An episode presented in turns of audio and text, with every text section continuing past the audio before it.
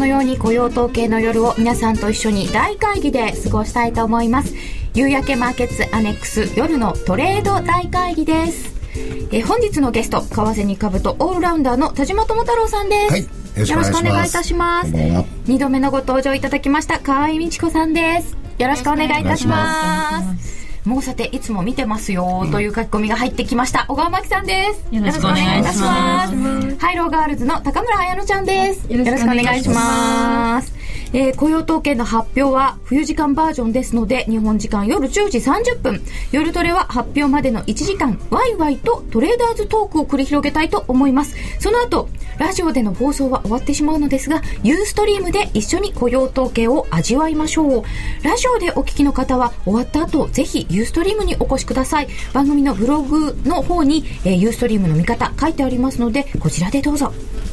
えご意見、ご質問をぜひお寄せください。ツイッターや番組のブログで随時受け付けております。えツイッターは、ハッシュタグ、夜トレをつけていただきますと、皆さんと同じラインで見られるようになります。チャレンジコーナーも白熱してまいりました。1000円から始められるシンプルな金融商品、選べるハイローを使ったチャレンジコーナー、ハイローガールズの円高、円安、あなたならどっち？シーズン2。リスナー参加型クイズもいつも通り実施いたします。週末の夜を皆さんと楽しくやってまいりましょう。さてさて、えー、現在1ドル82円60銭台の後半1ユーロ115円台の半ばということになってきております、えー、その前にまず昨日あたりから結構動きがあったんですけれども、えー、田島さんは昨日はポジション持ってらっしゃいました？はいおかげさまでユーロドルで一儲けさせていただきました。あ、帰りごちちょはいごちちょごちちょどうぞ。お寿司がいいな。はい、どうぞ。本当ですか？そんなに多かったんですか？昨日は大きかったですね、やっぱりね。昨日は動きましたよね。あの、その動いた背景あたりから伺いたいんですけども、結局トリシェさんですよね。そうですね。トリシェさんの発言がまあかなりサプライズだったわけなんですけれども、あのまあ、ほとんどその次回4月のその ECB 理事会で利上げをするのではないかというふうなあのことを示唆するような発言があったということですよね。うん、であの、まあ、具体的にはその強い警戒物価のに対するその強い警戒をしているというストロングビジランスっていう言葉あのこれまでもしばしば使ってたんですね。2005年に利上げをその ECB がしてた時もそのストロングビジランスっていうことを言うとその2か月後に利上げをするっていうような格好になってましてで今回もストロングビジランスを久々に言ったんででご本人もその、まあ、こういう言葉を使ったってことは次回の,、まあ、あの付箋というかですねあの布石を打ったというような格好になってますので、あのまあ、ひょっとすると4月利上げあるかもしれないと。いうことですね。で、シティも今まで7、9月期に利上げするっていう見通しを立てたんですけれども、これをちょっと、あの、昨日の発言をもってその前倒した格好になってまして、で、4月の7日の理事会で利上げすると。いうような見方に今変えてますね。七区っていうのもすでに割と早めの予想っていらっしゃったんですかね。そうですね。でも大体マーケット的には79月ぐらいっていうのはあったと思いますよね。あの年内上げるっていうふうに見てるところは大体まあ79月期。なぜかっていうとその10月にトリシ ECB 総裁がその交代になるわけですね。10月末で、はい、人気切れ、ね、人気切れということで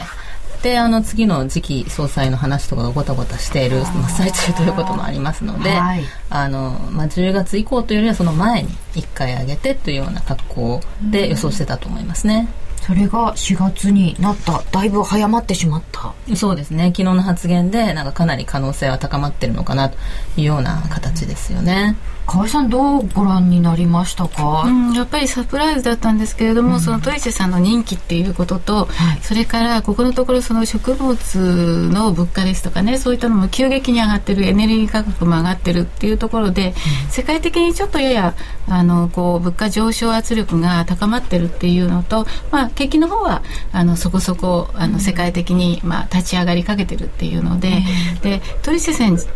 さん自身はあのやはり金融のその担当者ってね、やっぱり金融ですから金利をいじりたいっていう基本的にはねそういうのは必ずあるんですよ。それはもうこうをこう焦るじゃないですけれどもそういうところもあるしその環境もやや整ってきているので強気な発言をしているし実際に4月にその0.25っていうのが視野に入ってきたっていうことはあると思うんですね。ですからまあそれを素直に考えればやっぱりちょっと目先はそのユーロ高っていうのに反応しやすいのでとりあえずあの12週間ぐらいは、あの、まあ、ユーロおしめは買われるっていう動きは、あの、続いてくると思うんですが、あの、テクニカルにはこの1.39の70近辺っていうのが、一つ大きな、あの、レジスタンスになっているのと、あの、ですから一回抜けてもまた、あの、例えば1.18台まで押されるとか、そういうことはあると思うんですね。で、それはまあ、例えば雇用の今日の時計の良し悪しにでも出てくるかもしれないしだけれどもやはり背景にそういうこうサプライズがあったっていうことの方が短期的には大きな材料なのであのそれをやっぱりあの材料としてしばらく持っていくっていう動きは出てくると思います。ですからユーロ高あのユーロ円高というのは、はい、あの当面は出てくる。当面。だと思いますね。しばらくは。でも田島さんこれヨーロッパって利上げしちゃって大丈夫なんですか？まああのはっきり言ってトルシエさんがですね、はい、それほど信念を持ってですねそのストロングビジランスっていう言葉を使ったとは私は全く思いませんね。えー、まあこれまでの彼の言動とか見ても、はい、甚だ疑わしいです。うんこれは。本当ですか ?ECB 総裁ですよ、ね、今度理事会4月の7日なんですね。はい。で、そのもう翌日以降、うん、どんだけポルトガルとかスペインのですね、国際入札でしょ、うん、で、大量償還でしょ、うん、でスペインなんかはまあもちろん比較的ポルトガルよりも健全だと思いますけど、でもものすごいです。6月まで永遠と償還続くんですよ。そういう日程とか考えて、いや、これは4月に利上げってちょっとにわかに信じがたいんですけど、うん、相場的には4月の7日まで、とりあえずユーロ買いの流れが続くので、うん、投資家の立場からすれば、それに乗っときゃいいと、ね、いうことだと思いますよね。おっしゃるように本当に結構無理があると思うんですよ、今回の話っていうのは。だから多分その、あの今回は本当にサプライズだったんでそれを織り込んでいくのにまだちょっと時間がかかると思うんですよね、うん、だから目先はユーロ高が続きそうかもしれないけれども実際に逆に利上げしたちゃった時にね、うん、利上げした時にまださらにユーロ買われるかっていうとちょっとそれはクッションだなと思いますね。逆にその利上げするっていうことは財政を引き締めつつ一方で金融も引き締めて、でユーロも上がっちゃうってなると経済にとっては足かせになるわけですよ、ね、ドイツなんかはユーロが安かったから良かったっぽいところもあります、ね、それはありますので、だから今そのお話しあったようにやっぱりその利上げ自体も本当にやって大丈夫なのかというのはありますけれども、まあ、今大丈夫だと踏んでるということなんだと思いますけれども実際に上げた時にユーロがそのまま買われ続けるかというと私は逆にそこは売りなのかなっていう気もしますけどね。なるほど。というのはななぜかというとその後に今度 FOMC の話が控えててアメリカが今度そのね6月で終わりが。その議論って4月に多分あるので4月27日の FOMC に向けてそういう議論が高まって今度ユーロからみんなアメリカの方に市場は注目がシフトしていくので4月はきっと。そうするとユーロ高からユーロ安ドル高の方にその時は行くかもしれないなと個人的には思ってます。河合さんのおっしゃったととりあえずしばらくっていうのもその辺ですか？で私は3月のそれこそ中旬って言うんですかね下旬ぐらいまでの間で一勝負ついちゃうかなと思ってるんですけどむしろユーロは多分こう上がってもなんぼの世界で、うん、あの売られるっていうね。もし4月に例えばあの小川さんおっしゃったようにですね例えばちょっとでもですよ、上げたとしてそれがうまくいかなかった時の反動のその下落の方がよっぽど大きいので、あのそういう意味ではあの今あの一緒に流れに乗って買うんだけれども、例えばですねこれもう一つ上って言っても1.42ぐらいがせいぜいなんですよ、うん、そこはまあやっぱり売りでしょうと。ユーロはそんなにこうずっと買っておける通貨ではまだないっていうことだと思いますね。であの去年はどちらかというと、まあ、景気もそんなにまだこう立ち上がったばっかりで世界景気がいい状態じゃなかったんであの通貨安競争というか、はい、あのカレンシーウォーみたいな状態だったんですけど、えー、今年はどちらかというと金利が注目されていて、うん、あの景気が少しずつ良くなっているので、うん、あの金利をどこの国が先に上げるかとかね、うん、そっちの方がテーマにちょっとななっちゃってるっていうところがあって、で一方でそのユーロの問題っていうのが全般的にまだありますからポルトガルですがそういったあの田島さんおっしゃったように償還ですとかね、そういったものも踏まえてくると財政の問題っていうのが世界的にやっぱり問題が大きい。うん、そうすると金利上昇圧力とそれからその財政引き締めるのかどうかっていうのの兼ね合いでこれまたねあのドルが買われたり売られたりユーロ対ドルみたいなところとあとまあ中東情勢と中国とっていうので絡まってくるということだとは思うんですけどね。そうするとユーロを積極的にどんどん買っていくのも不安だけれどもドルをどんどん買っていくのも不安？ですか？うんあの何に対してドルを買うかっていうところだと思うんですよね。うん、あねあの今本当にそういう意味ではあのばらつきがあってですね、はい、例えば私はそのあのドル円円に対してはそのドルっていうのは買っていける通貨なのかなというふうに思いますよね。ただその今あの過剰流動性って言われますけれども、アメリカがジャブジャブにしている中でどうしてもその株が割と支えられやすい。えーこういう中東問題とか起きてるのに株はなかなか下がりません。というような格好で割と投資家のリスク思考っていうのはあのあまり簡単にへこまないような格好になってますよね。そうしますと低金利のドルあのジャブジャブのドルから高金利通貨にお金が流れたりとか資源国であったりとか、はい、その新興国の通貨であったりとかっていうのにお金が流れやすい傾向っていうのはまだ続くんだと思うんですね。でそうするとドル安高金利通貨高でありで、ま、ただ円に対してはその円安圧力っていうのが徐々に出てくるんじゃないかなってそんな感じで見てるんですけどね。うん。戸島さんこれやっぱりそのジャブジャブだよっていうところはまだ定流にあるんですよね。ですから結局もうその QE2 の扱いとその、まあ、次っていうんですかね、これがなんか4月の26日の FMC でどういうふうにこう、まあ、方向づけらされるのかっていうことは、はっきり言って今の段階では誰もわからないのでそうです、ね、そういう意味でそのやっぱり、まあ、4月の、まあ、ECB 理事会に向けてはユーロ買いと、まあ、逆に言えばドル売り、うん、でその後は結局ドルは買いなのか売りなのかちょっと判断つかないけど、うん、ただ4月の7日の ECB 理事会、まあ、その前後するかもしれませんけど結局利上げしてもユーロは一旦売られるし利上げしなきゃなんだっつって売られるし。あそっか。ってことは、まあ、対ユーロではドルは一回買い戻されるはずなんですよね。うんで、その中で、このままドル買買い続けていいの ?EC、FOMC も近づいてきてるよ。え、どう？どう？なんて言ってですね、まあ、FMC の前にまたベージュブックあたりを見て、このベージュブック、前回もそうでしたけど、今回もそうでしたけど、結構動きますね。そうですか。うん、相当やっぱりその方向性の判断に影響を与えるっていうことですね。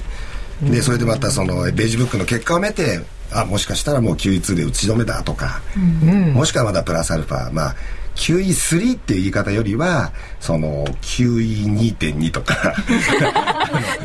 QE2 プラスとか。そういうなんか一部でもう言われ始めてますけど。インターネットのなんかみたいじゃないですか。そうそうなんかそんなそんな可能性もあるんじゃないみたいなのあると、まあちょっと一回打っとこうかみたいな流れになるし。まあとりあえずユーロを注目して、その後またドルにこう注目してみたいなこう流行がうん、そうですね。だからアメリカが事実的なその景気回復軌道に乗る乗るには、まだ株価が足りない。これで？うん足りないと思います、はい、で結局バーナンケンやってるのは株をとにかく上げることですからそのいわゆる回復軌道に乗るだけの株高の,、まあそのバリューっていうんですかねそのエネルギーパワーっていうのが出てくるまでにはちょっと金融緩和の手を完全に緩めることはできないでしょう。綾乃ちゃんここまで質問はありますか？うん。大体ついてきましたか？うん。うん。どうなんだろう。あの新規失業保険うん、申請件数で、うん、あの発表の時にチャートがガクッと動いたと思うんですけど、はいはい、それで雇用統計ですよね今回の、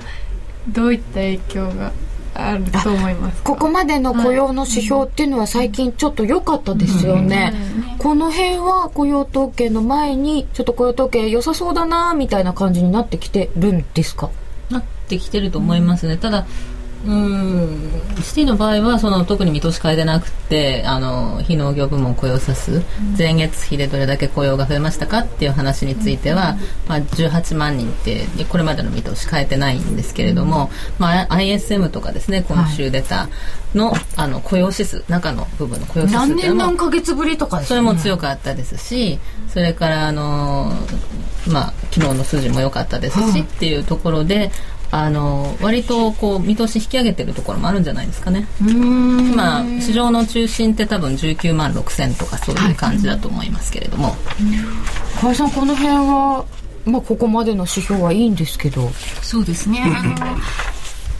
雇用とアメリカはやはりあの雇用とそれからあともう一つあの立ち上がらなきゃいけないのは住宅関連ですよね。どうしても、はい、だからあの住宅のあの指数が良くなることと、あと雇用が良くなれば自然に消費ももっと良くなってくるっていう、そういうマインドが良くなるから、あのそういうことだと思うんですけど雇用はねあの、まあ、徐々に良くなるっていうところで今のところ悪かった分の反動でここのところ急激に良くなってきてますけれどもこれがどんどんいくかというとねちょっとまだ分かんない。であの新規失業保険の申請件数が、まあ、35万とか6万とかにあのだいぶその40万があの40万台から35万6万8万っていうふうになってきましたから、まあ、323万ぐらいまで落ちてくればそれはそれでちょっとあの安心感が出てくるしまだ安心感がちょっと出てくるしあとはあの新規のやはり雇用ですね。これが本当に2桁台で安定するのかどうかですよね。今19万ですけれども例えば8万とか7万とかになっちゃうとまたがまた悪くなっちゃうのかっていうような悪いイメージが出ますから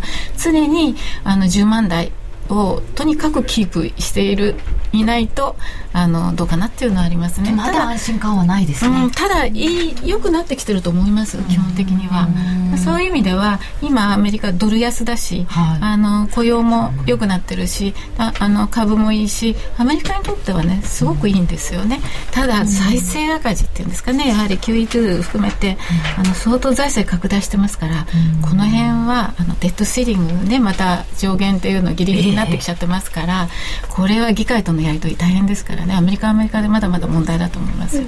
はい綾野ちゃんから質問を、はい、ツイッターからなんですけど、はい、えっと、原油等の価格上昇によるインフレがメインなのに利上げでインフレ退治ってできるの？景気の腰折れの心配は？とひろしさんからですかね。はい、はい、えっ、ー、と、うん原油価格なんかが上昇しているインフレなのに利上げでインフレは退治できるのか？それじゃ景気腰折れしちゃうんじゃないのかというご質問をいただきましたが、田島さんいかがですか、まあ、短絡的に言えばその商品価格の上昇に対して、うん、まあ、要するに利上げを行うと、まあ、自国通貨高につながりますから、まあ、自国通貨が上がればですね、うん、まあ、その分だけ、まあ、その輸入価格が下がると。まあ、意味において短絡的な部分だけ見ればですね、うん、そのインフレに対しての多少のこう、まあ、抑え抑制効果っていうのはもちろんあるし、うん、もちろんそもそもにおいて利上げにおいてその資金の流れっていうのがある程度細ってくるということでまあ、まだ本当に異例の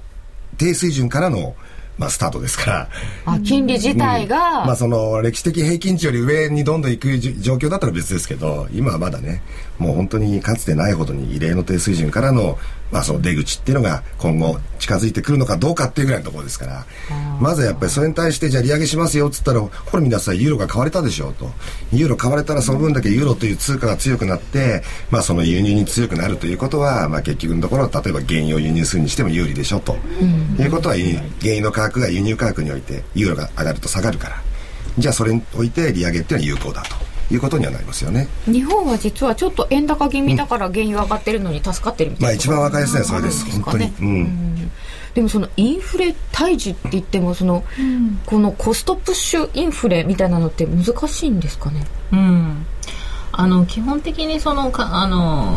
要するにインフレって言ってもまあいろいろあると思うんですけれども、うん、その今みたいにあの食品食料品とかですね、はい、それから原油が上がってるとかですね、うん、商品価格の上昇っていうのは利上げでそのもの自体を引き締めること、うん、あの下げることってのはやっぱり無理なんですよね、うん、ただそれがその他の物価に広がっていくことをですね、ある程度その、まあ、抑えるっていう意味で、まあ、ECB はだからそのあのコアはコアコア CPI っていうとその食品とエネルギーを除いた部分ですけれども、そこではなくて ECB は総合を全体を見てるっていうことで、あの今回も割とその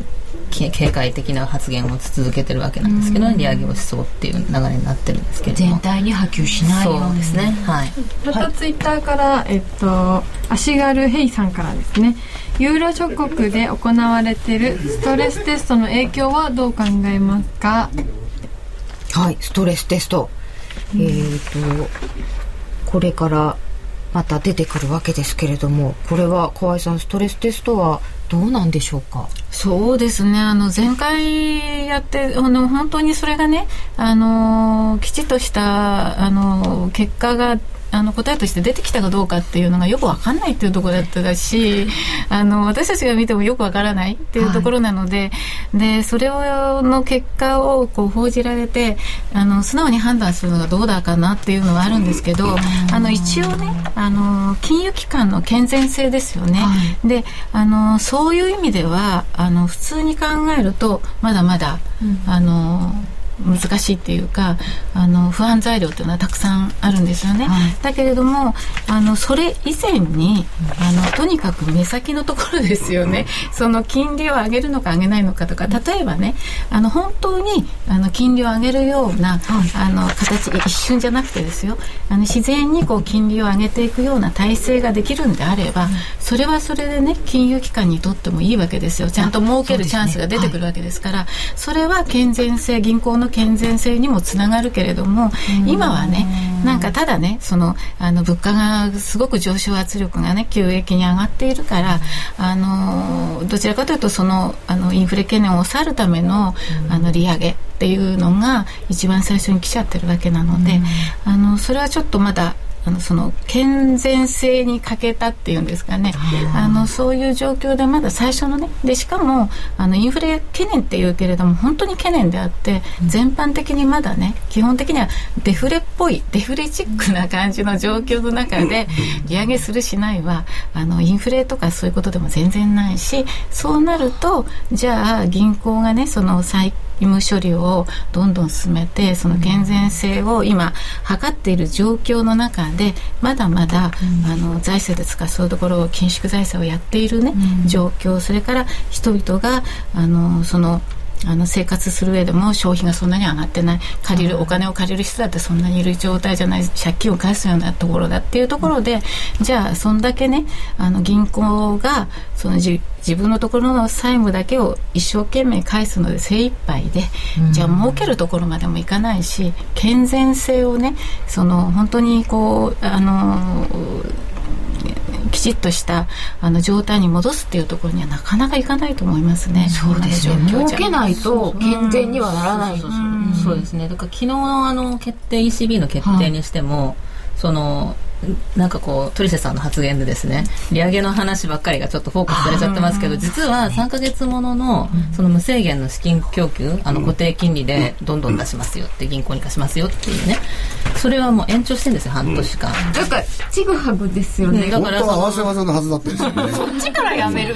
そうそう。あのねアクセル踏みながらブレーキ踏んでるじゃないですけれどもその両方その相反することをまあやっているっていうのはやっぱりあのそんなに今健全な状態だというふうに言い切れる形ではないということですよね。やっぱりアイルランドの金融機関とか、そういうところが ECB から一生懸命お金直接借りてるというような状態になっているわけなので、ジャブジャブ資金供給は続けつつ、でもインフレもみたいなそういう難しいとこなんですね。歪みがある。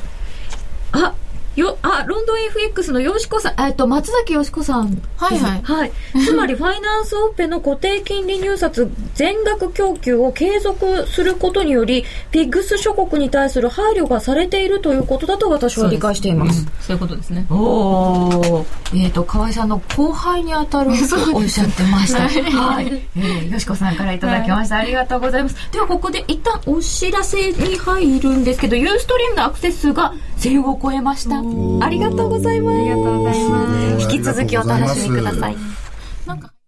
ラジオ日経の番組が、ポッドキャスティングで聞ける。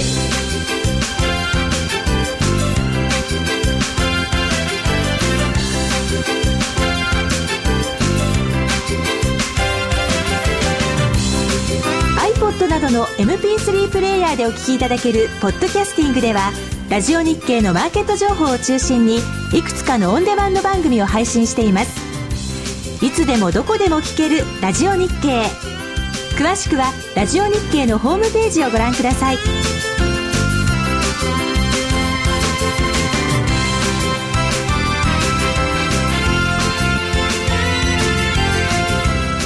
iPod などの MP3 プレイヤーでお聞きいただけるポッドキャスティングではラジオ日経のマーケット情報を中心にいくつかのオンデマンド番組を配信しています。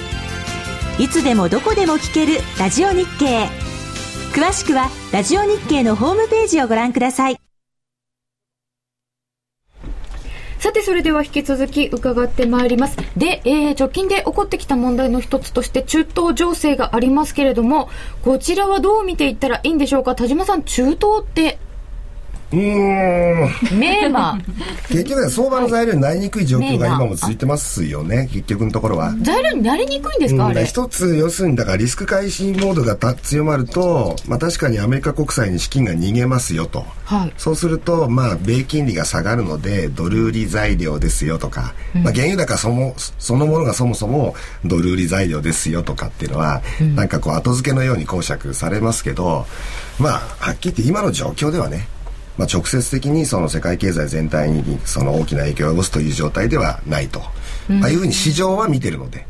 その実がどうっていうよりは市場また市場参加者市場筋がどう捉えてるかが大事ですから、うん、それによってドルは売られるのか買われるのかとか、ユーロは売られるのか買われるのかとかそういう部分を見なきゃいけないんでしょうね。小川さんどうご覧になってますか？あのそうですね。やっぱりポイントはこの問題がその原油の供給懸念につながるかどうかっていうところだと思うんですよね。だからその原油高、同じ原油高でも、その中国とか新興国が元気で需要が増えてるから、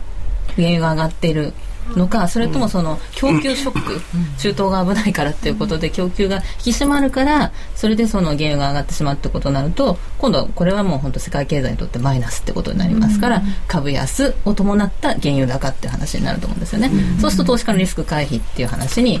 なってしまうというところで今のところ相場全体的に見てると今おっしゃってましたけど市場関係者は少なくともその今深刻になるというふうには見てないと。なぜかっていうとリビアだけであればねまだそのこれから広がるリスクもありますけれども、うん、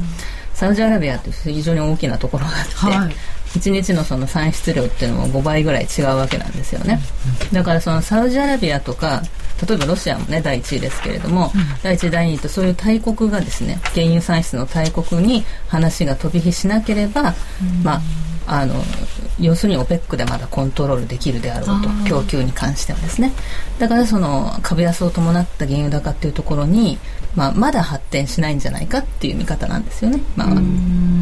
そうすると,、えーと、まだ需要の方新興国中国なんかの成長が続いて需要は堅調っていう見方。そう需要が強いということ世界的にその豊かになっているので、まあ、そもそも論としてその需要が上がってるということプラス、それからやっぱりそのアメリカのあの大規模な緩和、はい日本もそうですけどもあの先進国のその、えー、緩和金融緩和による過剰流動性がその、えー、原油とかそういうところに向かいやすくなってるっていうところがあると思ね、それは、えーと、資金的にそうですね。投機。投機的なお金も向かいやすくなってる。需要の伸びプラスそういうものも拍車をかけちゃってるっていう面があると思うんですけれども、うん、その中東情勢とかあるとねやっぱり投機の人たちはパッと買いに行くと思いますので、そういうのが拍車をかけてる面はあると思いますよね。材料として。川さんこの問題は長引きそうですか？中東情勢という意味では長引くんじゃないかと思うんですよね、うん、であのはっきりと我々にもよくわからないというところなんですけれども、うん、あのただあのそう簡単にねあの今回のってこうあのいろんな、まあ、あの他の国々にも広がる懸念っていうのがあるんで北アフリカですとか中東ですとかっていうのは、まだまだねあのちょっといろんなこう飛び火っていう意味では小さい火事っていうのはいっぱいあると思うし、あのそういう意味では長引くと思う。ただその長引くかもしれないけどそれがあの相場にじゃあ影響をね与えるかっていうとそれはそれで別の問題っていうことで,、で今はあのそういうものを全部あの投機ですとかそういったもので、なんかマネーの動きにして、まあ、あのうん、そういうこう不幸を背にして儲けようみたいな輩もたくさんいるんで、まあ、そういうところをついてねやってくるっていうのがあると思うんですねだからあの需要と供給だけじゃなくて、うん、あの小川さんおっしゃったように過剰流動性のその、まあ、悪い部分っていうんですかね、うん、いい部分でいろんなところに回ってるのはいいんだけれども、投機的な動きにつながってあのその食品ですとかそういったあの、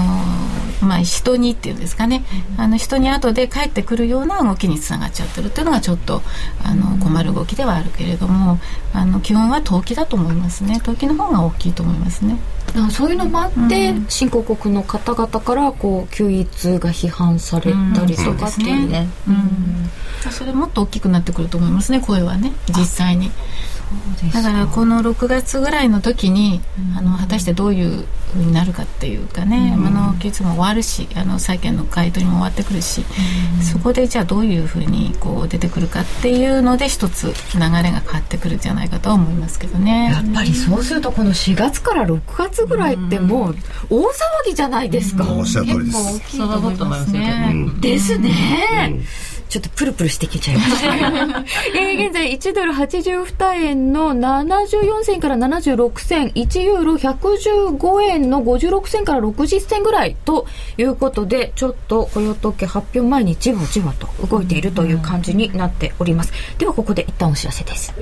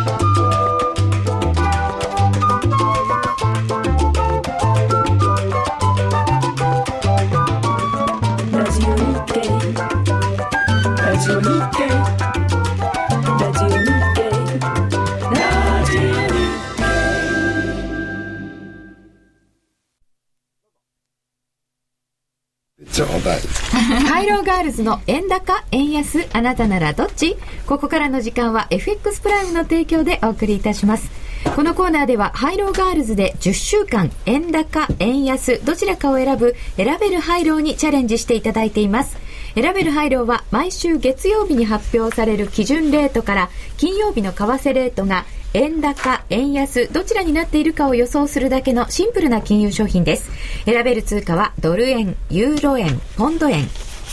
一口1000円からお楽しみいただけます。今回のシーズン2からは、ハイローガールズが3つの通貨ペアを自由に選べるようになりました。今週は円安の週でしたね。まずはドル円のワンタッチ、円安50銭が的中。ペイアウト倍率は1.35倍。普通の選べるハイローは、ドル円が円安50銭が的中。ペイアウト倍率2.73倍。ユーロ円は円安2円50銭までが的中。円安2円50銭ですと、ペイアウト倍率はなんと9倍でした。ポンド円も円安2円50銭までが的中。円安2円50銭ですと、ペイアウト倍率は6.93倍でした。ということで、夜トレでハイローガールズがチャレンジする企画、ハイローガールズの円高、円安、あなたならどっち？シーズン2。今回は5人中3人が的中しました。花子ちゃんがドル円円安50銭で2.73倍をゲット。ミカちゃんもポンド円の円安50銭をきっちり取りました。綾乃ちゃんはワンタッチドル円で早いうちに権利を取りました。おめでとうございます。ありがとうございます。ありがとうございます。この結果、5人の現在の資金は、花子ちゃん2万5960円、なおちゃん2万200等円、あやのちゃん2万2230円、みかちゃん3万7240円、ミシェルは2万1200円となっています。うん、そうか。いろいろばらつきが出てきましたね。では、改めて、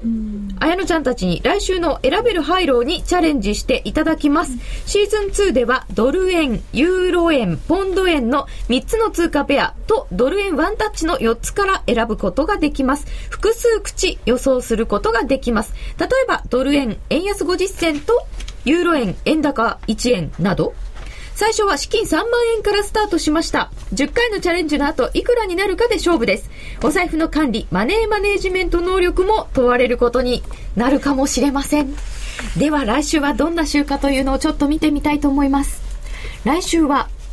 アメリカの国債の入札がポコポコあります。イギリスの中央銀行が金融政策委員会を9日10日で開きます。えそれから10日にはえアメリカ1月の貿易収支、財政収支も出てきます。そして10日に中国2月の貿易収支、11日金曜日に中国の重要指標がまとめて出てきます。オーストラリアに関係がありますかね。ねはい。えー、そしてアメリカは2月の小売売上高も出てきます。アメリカは夏時間に13日に移行します。よかった。日本国内ではあんまり影響ないでしょうが機械受注が9日に発表になります、えー、さて来週のイメージですけれども小川さん来週の注目ポイントはどの辺になりますか？そうですね。あのまあ、アメリカは、まあ、今日のまずこれから発表される雇用次第で来週の流れがちょっとね 収書の流れが出てくると思いますけれども また小売とかもね来週出ますので、はい、あのそういった経済指標が、まあ、最近私ちょっと注目してるのはやっぱりアメリカの経済指標強いなっていうイメージなんですよね。でそれがその、まあ、あの徐々に、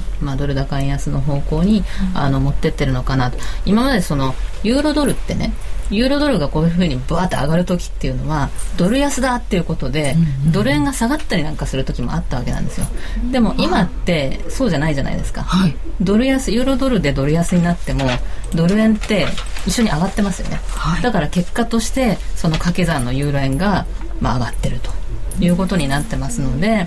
そのドル安でもそのドル円は下がらなくなってきてるっていうところはやっぱアメリカの経済指標の強さっていうところが影響してるのかなというふうに思ってますね。どっちかっていうと円安傾向が全体的に来週はあの続くのかなという感じですかね。ひょっとするとユーロ円とか面白いかもしれないですよね。ユーロ円というのはその、これだけその鳥田さんの発言をまだ織り込んでなかったっていうところで少し目先は上がるっていう、まあ、これ3人のコンセンサスだったと思うんですけれども あのユードルが上がって、ドル円がまあ堅調であればねその掛け算のユーロ円はあの強いっていう結果にはなるかもしれないですよね。計算的にいけば。なるほど。来週ですけどね。来週の話。はい。河合さんはどうご覧になりますか？そうですね、はい、同じなんですけれどもあの基本的にドル円はねあのドル円というより円が一応その円高っていう局面が目先は一回終わってるのかなっていう感じがありますのでドル円にしろクロス円にしろあの円がちょっと弱くなるあのまあ円が全面安っていうんですかね。でドル円についてはアメリカ対日本のファンダメンタル格差みたいな形で理由付けがしやすいので、アメリカの経済指標が良くてなおかつ、まあ、金利も日本はゼロですから、あのアメリカで、まあ、例えば、えー、直近で今あのトレジャリーの入札とかありますけれどもそれが売られると金利が上がっちゃう、えー、例えば売られることは本来良くないかもしれないのに金利が上がるだけでも日米金利差とか言ってドル円が買われちゃったりするっていうことがよくあるのでね。あのそういう意味ではアメリカのファンダメンタル格差と、えー、日米の金利差長期金利差というところであの理由付けをしやすいっていうんですかね。こじつけしやすいのであの円のそのドル円の下の余地はあのまあそんなになくて82円絡みがいいとこでしょう、うん、もしかして83円超えてくると、うん、あのもう一段あの上がりやすくなってくるでしょうっていうような感じなんじゃないかと思いますね。田島さん82円80銭入りましたよ、ね、ありがとうございました。理覚。ということで来週のことまで考えられないかもしれません。いやでもやっぱりあれですよ。ドル円がニュートラルって前提は、はい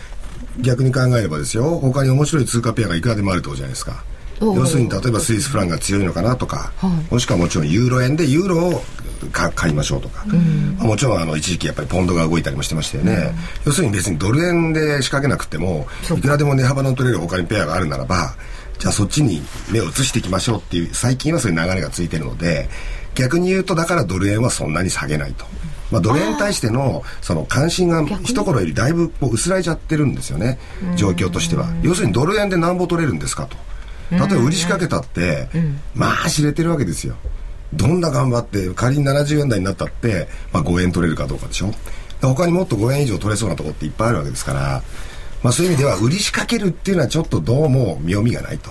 だからといって買い仕掛ける今タイミングでもないとじゃあドル円以外のところで見ときましょうっていうのが僕はやっぱり投資家の立場だと思いますけどね。ハイローガールズはドル円とユーロ円とポンド円が選べるんですけどじゃあユーロ円ですか？さっきそんな話してましたよね、うん、そうか。じゃあユーロが面白いのかもしれないという話ですが、うん、えー、ということで、えー、綾乃ちゃんそろそろ決まりましたか？はい。はいやっぱりあもう一ついいですか？いいですよ。雇用統計の結果でやっぱり全然わかんないところはあるんですけどねね。でも、うん、ドル円素直に円安？0.5 0.5固くいきました、しかもワンタッチにしようかな。本当？はい。であでもやめよう、ちょっと弱腰ですよね。でもいいんですよ。あのきっちり取っていった方が、うん、なんかもうポンドで結構痛い目見たんで、はい、いやだって今夜もしドル円が上行っちゃったら上からのスタートになるから。そうですよね、ね、月曜日からのスタートになるので、こ本当はね月これを終わってから決めたいと思うんですけどだってどうなるか分かんないですもんねまだ。ちょっとじゃあやっぱりワンタッチで。円安0.5で円安0.5で、はい、一口、一口。あとユーロ円。素直にこっちも円安。円安で。えー、でも4月まで4月からは動きそうなんですよね。でも4月までは買いが続く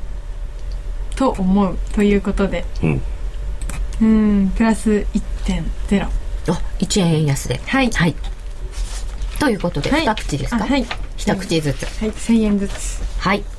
決まりました。はい、えちなみに他の4人の予想は花子ちゃんがドル円円安50銭一口ポンド円円安1円一口。なおちゃんはもうちょっと罰ゲーム覚悟してます。取り戻すためにはアグレッシブに行くしかないえ、なおちゃんきついんだっけ今。ドル円、円高ワンタッチ1円。あら。ユーロ円、円高2円。ポンド円、円高2円。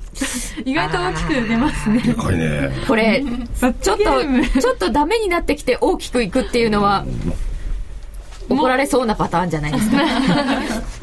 次いきます。え、罰ゲームは、水着？そうなんですよね。水着になるの？ビリは、このスタジオで雇用統計の時に水着っていうシュールな罰ゲームがシュールね。お客様にはよろしいかもしれません、えー、続いて美香ちゃんはユーロ円円高50銭一口ドル円円高50銭一口だそうです、ミシェルはドル円動かずに一口とポンド円の円安1円に一口お願いします。オーディション行ってきます。といただいておりました。ということでこの時間はハイローガールズの皆さんに円高円安どちらかを選ぶ選べるハイローに参加していただきました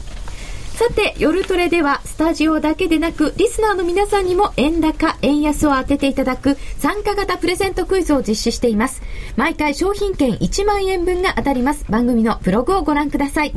では、前回のクイズの結果と当選者の発表です。結果は先ほどもお伝えしましたように円安でした。全体では56%の方が円安を選んでいらっしゃいました。円安を選んだ方の中から厳正な抽選の結果、商品券1万円分1名様は？はい。発表します。北海道にお住まいのラジオネームあひるさんです。あひるさんおめでとうございますカードの当選者の発表は発送をもって返させていただきます。夜トレリスナー参加型プレゼントクイズ、円高、円安、あなたならどっち？次回は来週月曜日3月7日のお昼12時30分が締め切りです。来週の月曜日3月7日昼の12時30分が締め切りです。締め切りの時刻は選べる配慮と同じです。選択肢はこちらはシンプルに円高か円安かだけです。応募フォームやクイズの説明は夜トレの番組のブログをご覧ください。ハイローガールズの円高、円安、あなたならどっち？ここまでの時間は FX プライムの提供でお送りいたしました。為替レートのスプレッドが広がって思い通りのトレードができなかった。重要指標発表直後でも広がらない会社で安心してトレードをしたい。こんなお悩みにお答えできるのが完全固定スプレッド伊藤忠グループの FX プライム。FX プライムは過去7年間一度もスプレッドが広がらなかったという実績があります。さらに今月は最大2万4000円キャッシュバックされる口座開設キャンペーンを実施中。FX プライム株式会社は関東財務局長金賞第259号の金融商品取引業者です。外国為替保証金取引は元本あるいは利益を保証した金融商品ではありません。為替変動、金利変動等のリスクにより投資金額以上の損失が生じる恐れがあります。投資及び売買に関するすべての決定は契約締結前交付書面をよくご理解いただいた上で利用者ご自身の判断でなさいますようお願いいたします。ラジオ日経の番組がポッドキャスティングで聞ける。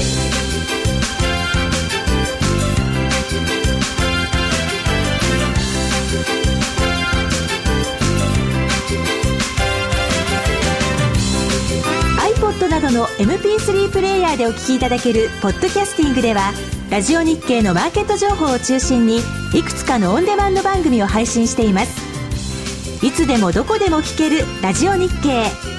詳しくはラジオ日経のホームページをご覧ください。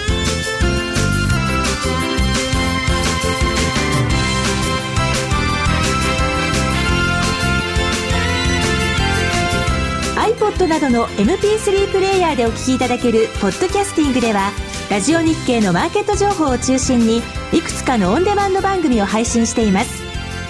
いつでもどこでも聞けるラジオ日経。詳しくはラジオ日経のホームページをご覧くださいユーストリームをご覧いただいている方が1300人を超えてまいりました。ありがとうございます。ありがとうございます。ラジオ日経で近々水着あるかも田島さんにはいいかも水着。ありがとうございます。ご褒美じゃん水着。綾乃ちゃんの罰ゲームを希望。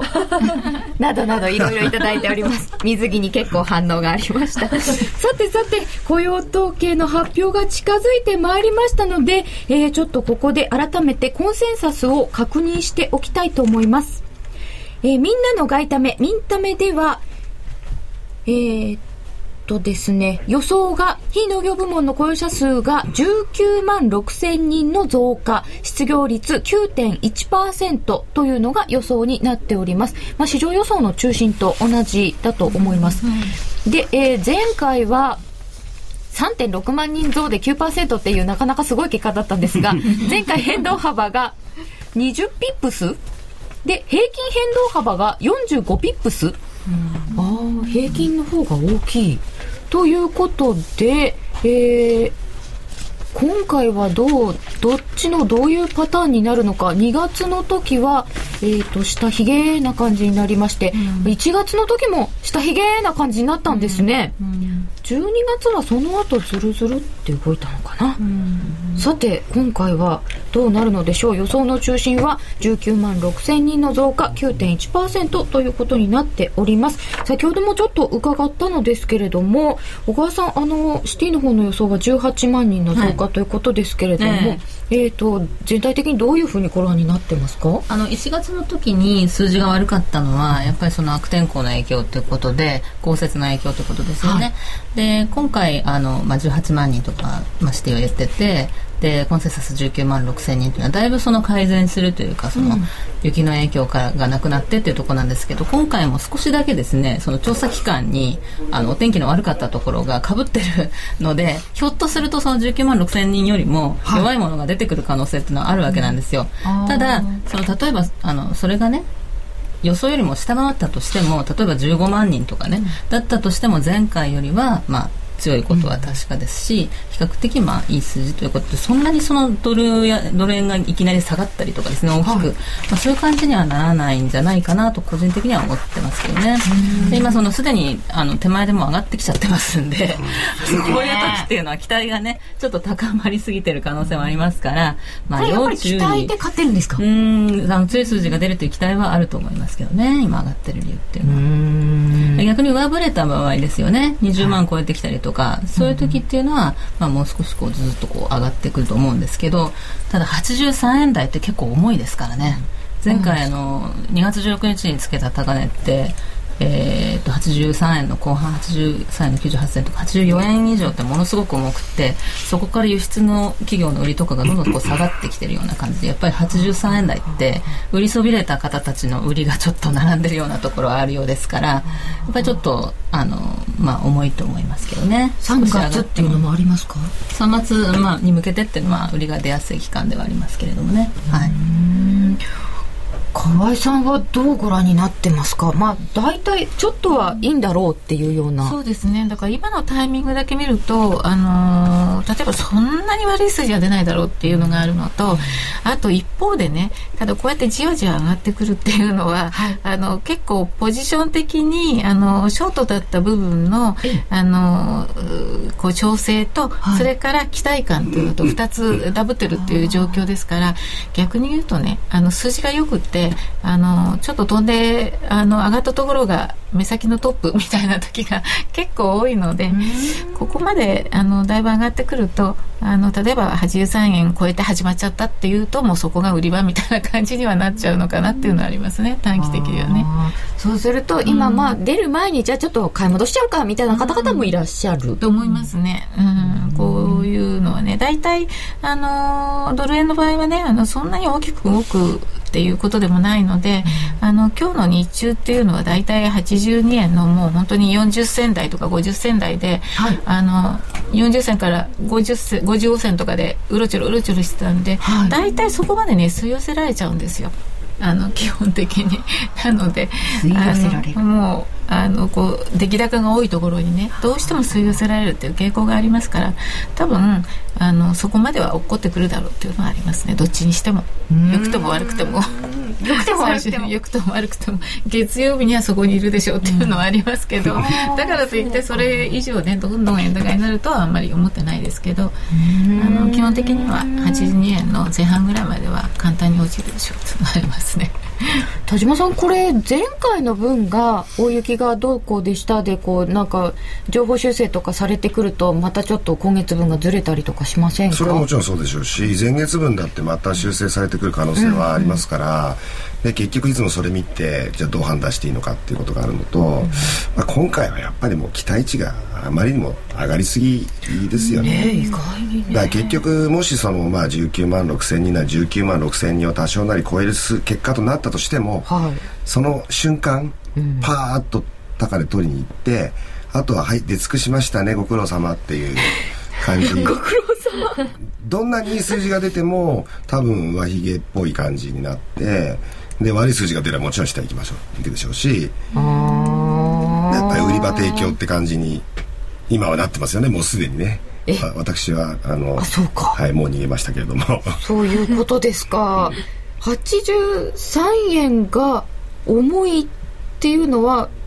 いいろんなことで重いんですかね、うん、83円ちょうどってことではないんですけどね、うん、あの前回がまあ84円のところであまりにもきっちり抑えられてしまったので、うん、そうあのやっぱね あと2銭で84円っていうところでものの見事に跳ね返されたのは投資家的に言えばものすごいショックですよあれは。うん。ああ、もうあかんないなっていう感じですもん。そこに、ね、4円はダメなんだ。4円ぴったりのところでオファーさせてた人っていうのはついてないわけですから、そういう人たちの売りオーダーっていうのはずるずるずるとこう下がってくるわけですよね。うん、でそういうのが多分、まあ、83円台後半ぐらいに今あるから、多分その今回いい数字が出て83円台乗ってくるでしょうけれども、そんなにすぐね、4円とか超えていくとか、そういう話にはまあなりにくいっていうことだと思うんですね。うん、3円の半ばとか。まあそういうの。解散あんまり大きく取るっていう感じでは今はない。うん、ドル円の場合はちょっと無理だと思いますね、まだね。ただあのユーロが上がるとか、あのそういう中であの先ほどおっしゃったようにドル円も円があの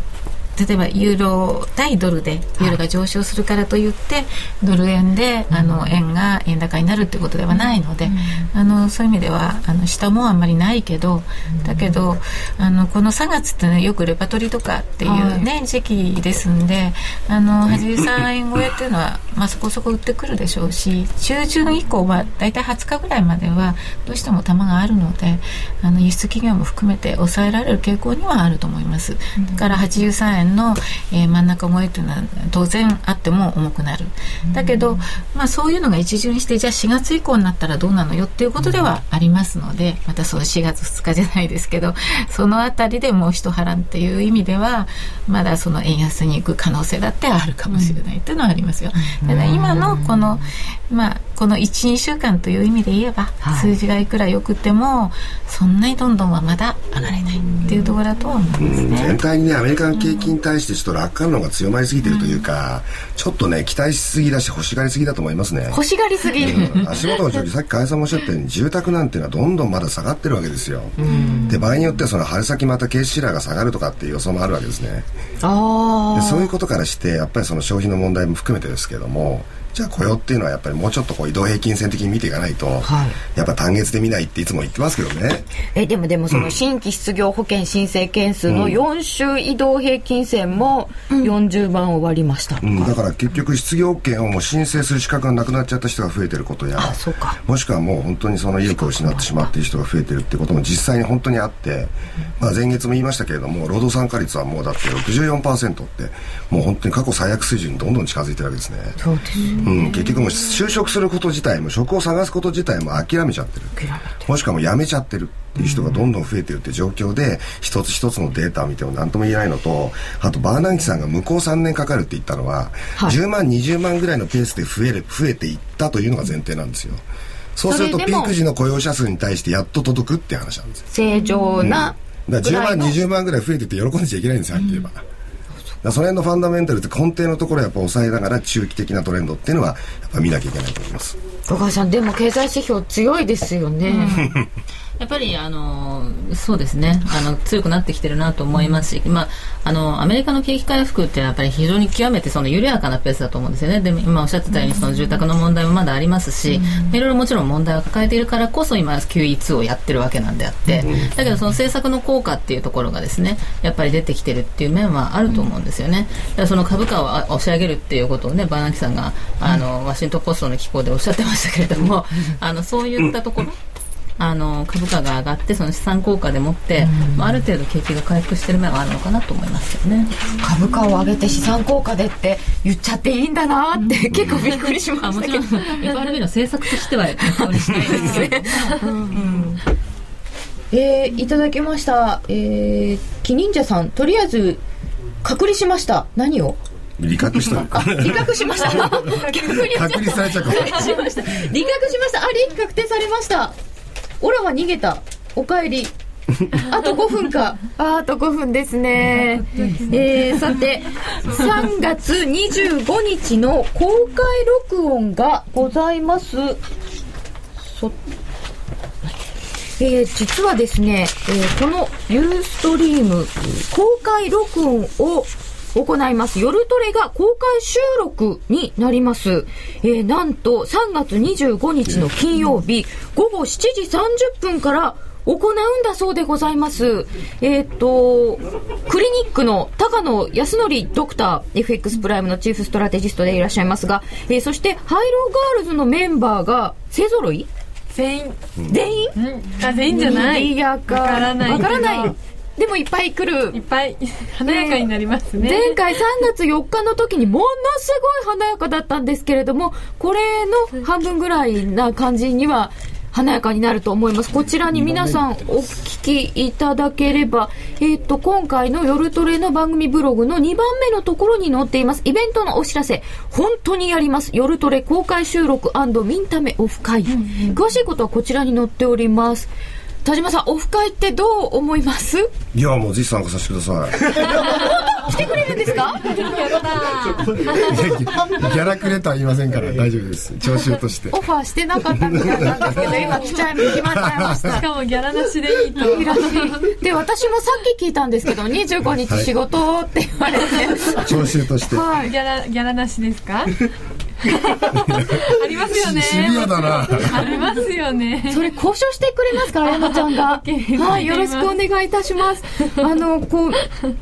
セミナーなんかでよく皆さんお集まりになると思うんですけど、はい、来てる方々で仲良くなるとかあるんですか？あるみたいですね、うん、ありますね。あのシティのお食事が出たりなんかするのがあるんですけど、そこでなんか結構ね一緒のテーブルの方同士が仲良くなっちゃったりとか楽しそう楽しそうですよね。オフ会楽しそうですね。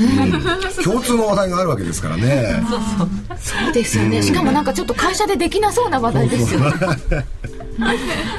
ここでもうきっと仲良くなっていただけるのではないかと思います、えー、そして、えー、私たちも皆様にお会いできるのを楽しみにしております。えっ、ー、とブログの上から2番目のところに出ております。夜トレ公開収録ミンタメオフ会。公開収録の申し込みこちらです。というところから申し込んでください。綾乃ちゃんが見られるぞ。